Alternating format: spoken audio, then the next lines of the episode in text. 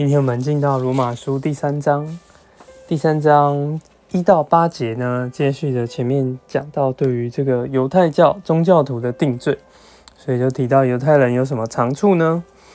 那二节保罗其实说，也不是一直贬低他们，其实各方面都是第一，因为是神的预言信托了他们，神就是拣选了他们，不会因为这个不信的人就废掉神的信。神总是真实的，所以，呃，但是他们还是有这样的定罪，也不是一直来好像要贬低攻击犹太教了的。那在九节开始呢，就就提到了，我们比他们强吗？外邦人有比犹太人强吗？绝对没有，因为已经指控了犹太人和希利尼人都在罪之下。就如经上所记，没有一人，连一个也没有，没有寻求神的，都是偏离真路。所以说，所有对普世的人来说，所经过的路上呢，十六节讲变形、毁坏和祸害，这对我们所有的人说都是这样。为什么？因为二十节讲，凡属肉体的人都不能本于行律法，在神面前得称义。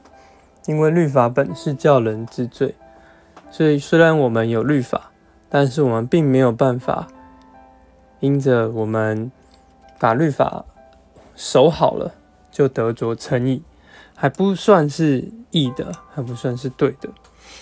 所以再来，我们进到那什么是称义呢？二十一节开始有讲到这个称义的部分。二十一节提到神的义在律法之外已经显现出来。这个意思就是说，这个义并不在于这个律法，因为在律法之外才显出来的。那神的义是怎么来的呢？就是借着信耶稣基督归于一切信的人，所以义是借着信而显示的出来。那因为众人都犯了罪，亏缺了神的荣耀。但是因着在基督耶稣的救赎，我们就能够白白的得称义。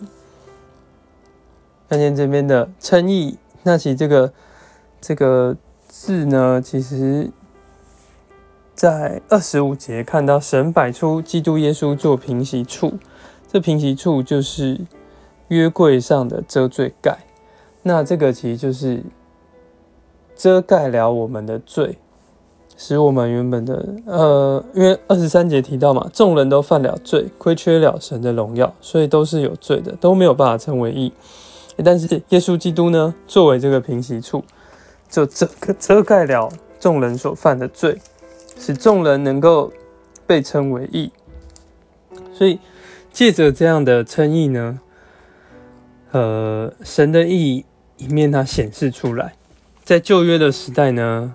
就是像旧约的圣徒，其实就是透过这个遮罪的血，透过这个施恩座上遮罪寄生的血，保证基督要来除去这个罪。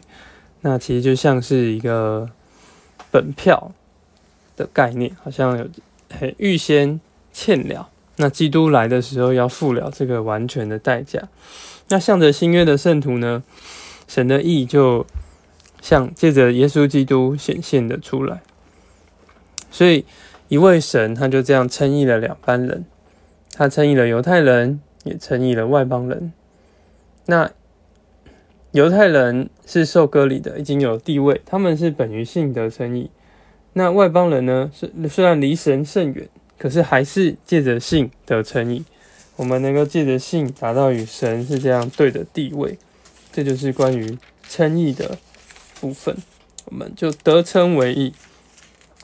哦，主耶稣，赞美你！